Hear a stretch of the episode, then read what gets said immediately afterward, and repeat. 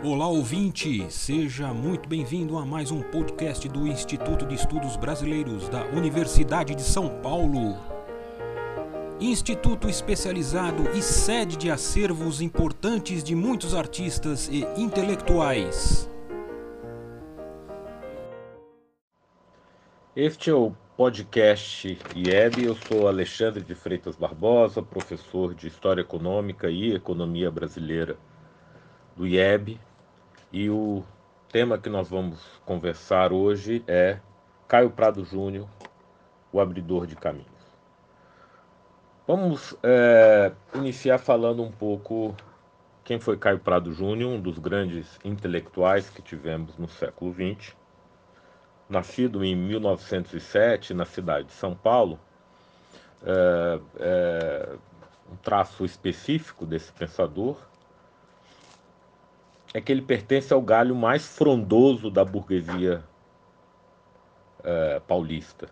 Se nós formos procurar é, aquilo que é a quintessência da burguesia no Brasil, está na, na, nos barões do café e na família Prado. A Casa Prado Chaves, da sua família, atuava na agricultura, comércio, finanças, no setor imobiliário. E tinha uma presença muito forte na política. Caio Prado nasce nesse contexto, se forma em Direito no Largo de São Francisco, é, a prestigiosa Faculdade de Direito é, de São Paulo. Chega a se vincular ao Partido Democrático, que é um dos partidos uh, uh, da burguesia cafeeira que chega a apoiar a Revolução de 30. Ele se é, mostra cético com a Revolução de 30 e logo em 32 vai se filiar ao Partido Comunista Brasileiro. O Florestan Fernandes vai dizer que isso, na verdade, representa um ato de rebeldia moral. Ele rompe com a sua classe e passa a se ressocializar num outro contexto, precisa renovar toda a sua sociabilidade intelectual, de costumes, de visão de mundo. É, obviamente que na história do pensamento, é, personagens que foram para o marxismo e para um pensamento crítico vindos, provenientes da burguesia, é muito comum. É, mas no caso, nem todos eles, é, ou pelo menos no, Caio, no caso do Caio Prado Júnior, é, se transformaram no primeiro pensador a aplicar o método marxista, a aplicar o materialismo histórico para entender a sociedade brasileira. E ao fazê-lo, ele inventou um novo modo de interpretar o Brasil. Nesse sentido, eu diria que o Caio Prado Júnior é um abridor de caminhos.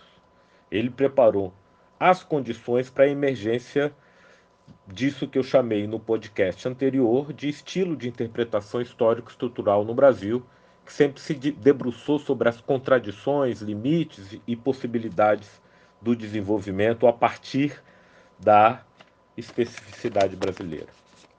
Caio Prado Júnior é, ingressa no palco intelectual, ele já havia escrito outras obras importantes, Evolução Política do Brasil em 33, mas seu grande livro, uma das grandes obras escritas em português no século XX, é Formação do Brasil Contemporâneo. Nessa obra, uh, escrita com maestria, uh, a gente pode perceber muito bem como o método marxista é costurado para uma realidade para o qual nenhum marxista ainda havia se detido entender a colônia, que é o outro resultado da expansão comercial que daria no capitalismo. Ele fornece quase que um esqueleto para entender a história brasileira. Ao invés de começar a carta de Peru Vaz de Caminha, ele vai dizer: olha, esse território foi fundado com determinado objetivo, com uma determinada orientação, com um determinado sentido. E para que eu possa criar uma nação, eu preciso superar esse passivo colonial. Então ele procura entender o que é a colônia, quais são as estruturas econômicas e sociais e as possibilidades de transformação. Então, esse esqueleto ele vai pegar o início do século XIX, é, quando eu tenho né, a ruptura à subordinação colonial, e vai dizer o seguinte: olha, esse período é estratégico por dois sentidos. Primeiro, porque vou ler a primeira página da introdução. Ele nos fornece, em balanço final, a obra realizada por três séculos de colonização e nos apresenta o que nela se encontra de mais característico e fundamental. É uma síntese da obra colonial.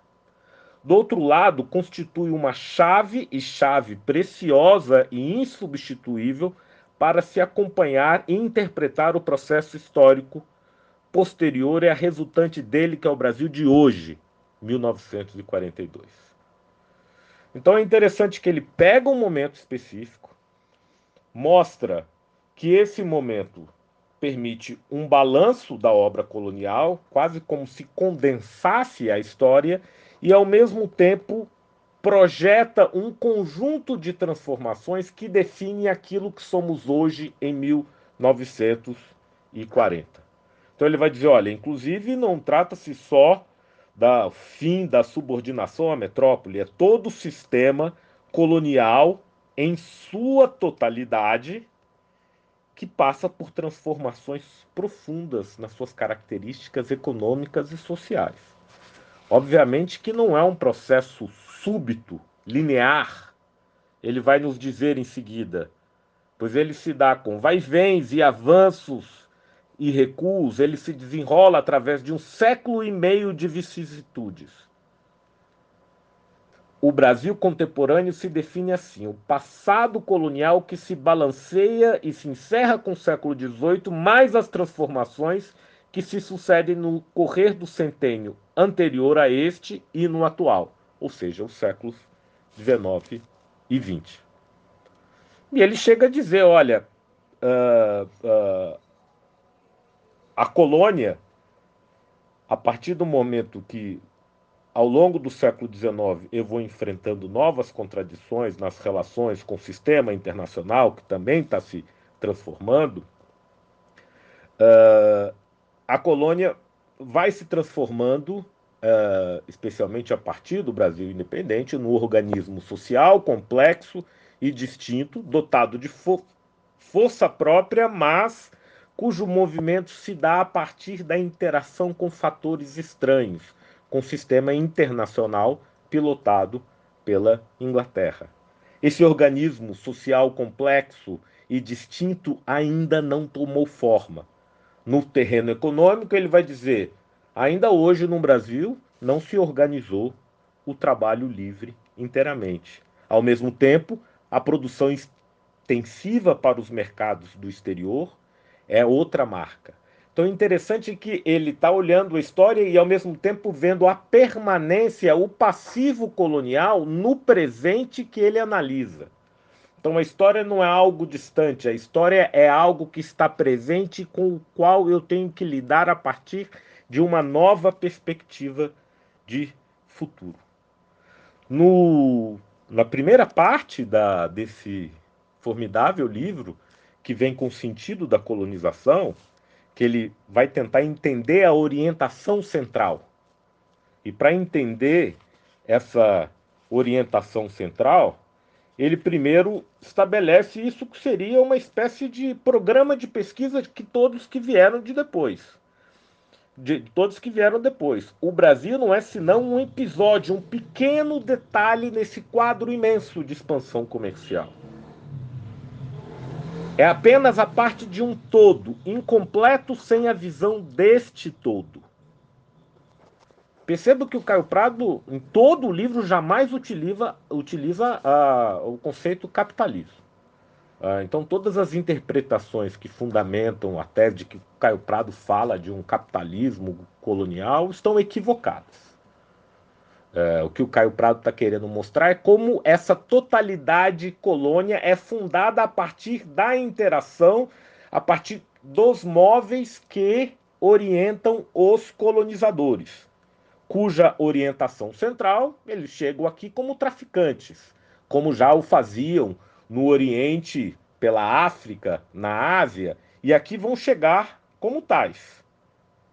Mas aqui, circunstâncias imprevistas vão impedir a organização de feitorias, para simplesmente é, é, é, fazer o comércio e o transporte de mercadorias que já existiam prontas nas civilizações asiáticas, uh, uh, uh, por exemplo. Aqui eu vou ter que organizar a produção em um novo tipo de sociedade para dar margem a essa vinculação, a essa expansão comercial que se dá na, na Europa. Então, uh, segundo uh, a síntese dele, o que, que é a, a, a síntese, a, o sentido da colonização? Produzir gêneros de alto valor comercial. Uh, vai ser para isso que nós fomos criados. Essa é a essência da nossa formação. Nós somos uma vasta empresa comercial.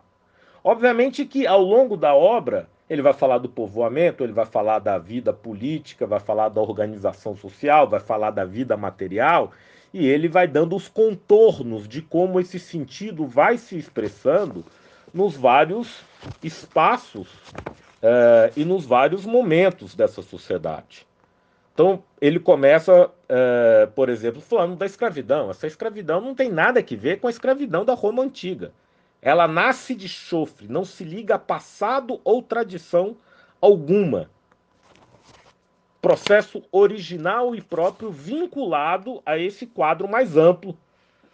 Uh, e mostra, põe o dedo na ferida nessa chaga que é o elo que estrutura essa sociedade original. O escravo vai ser um instrumento vivo de trabalho, esforço muscular primário sob a direção e açoite do feitor da mulher mais a passividade da fêmea na cópula.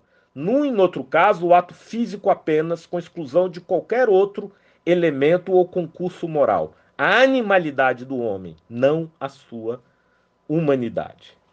Então, essa produção para fora exigia a escravidão e, por sua vez, vai criando uma sociedade dividida entre senhores e escravos e um segmento cada vez mais amplo dos desclassificados sociais, dos uh, uh, moradores e agregados que vivem nas fazendas sobre a ordem do, do, do, dos, dos, senhores, compondo um grande clã uh, patriarcal. Então, ele vai mostrando, inclusive, que essa sociedade, essa economia que se move por arrancos, evolução por arrancos, por ciclos em que se alternam no tempo, no espaço, prosperidade e ruína, e que se resume a história econômica do Brasil.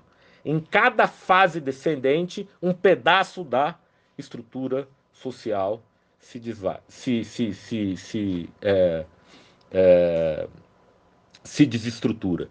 Então, uh, uh, uh, muita, alguns críticos do Caio Prado tendem a dizer: ah, porque o Caio Prado e o Celso Furtado dizem que a culpa do Brasil e da colônia é, é, é, é a conquista, é a drenagem de recursos para fora. eu diria que eles são muito cautelosos. Eles vão olhar e dizer: olha, atividade fundamental, o nervo que dá sentido a colonização é a agricultura de exportação. Tudo mais é acessório e subsidiário, está voltado para subsidiar essas atividades. Ele, inclusive, no caso da agricultura de subsistência, vai mostrar os vários tipos de agricultura de subsistência. Vai mostrar como uh, a pecuária, por exemplo, no seu desfilar ininterrupto de boiadas que perambulam pela colônia, vai unindo o território. Ao mesmo tempo, a mineração, vai dizer, nunca foi mais do que uma aventura passageira, uma transição rumo ao aniquilamento. Na Amazônia ficará na pura colheita. Então ele, ele tenta mostrar como essa evolução por arrancos, no salto no espaço, vai criando dois setores, um orgânico vinculado ao trabalho escravo e outro inorgânico vinculado a essas é, é, atividades acessórias que não viviam à base de trabalho uh, escravo. Uh, a nacionalidade ou a economia nacional ou a superação desse passivo é, colonial é, são a, é, é, a síntese da tarefa que compete à, sociedade no século XX. Vejam que é, é, o marxismo está presente na maneira como ele concebe essa totalidade social, como a estrutura social é, é, é, é, produzida pela estrutura econômica e como as transformações são projetadas de fora a partir de dentro. É, ou seja, um marxismo que não está lidando com um modo de produção específico, porque dependente, porque é, é, vinculado às transformações que estão lá fora, mas o método é profundamente marxista. Numa determinada página, mais ao final, ele vai dizer: numa palavra, para sintetizar o panorama da sociedade colonial, incoerência e instabilidade no povoamento, pobreza e miséria na economia, dissolução nos costumes, inépcia e corrupção nos dirigentes leigos e eclesiásticos. Neste verdadeiro descalabro, ruína em que chafurdava a colônia e sua variegada população, que encontramos de vitalidade, capacidade renovadora. Aí ele vem tentando tecer os fios de uma dialética possível, de uma revolução nacional que pode vir a ser é, socialista, mas que prepare as classes sociais, especialmente as trabalhadoras, para atuar no cenário político mais amplo. Naquela tremenda desordem colonial, esboçava-se uma reação. Então é com esse pano de fundo histórico que ele vai tentar mostrar que não existe, que está presente em cada um dos elementos da sociedade, da cultura, que sem a superação eu não posso fundar uma sociedade nacional com bases democráticas que caminhe no sentido da redução da desigualdade. Essa é, no meu ver, a grande contribuição deste pensador que foi um abridor de caminhos e estabeleceu o primeira pedra fundamental desse estilo de interpretação histórico-estrutural. Este podcast do Instituto de Estudos Brasileiros chega ao final. Esperamos que tenham gostado e em breve retornaremos com um novo assunto para você.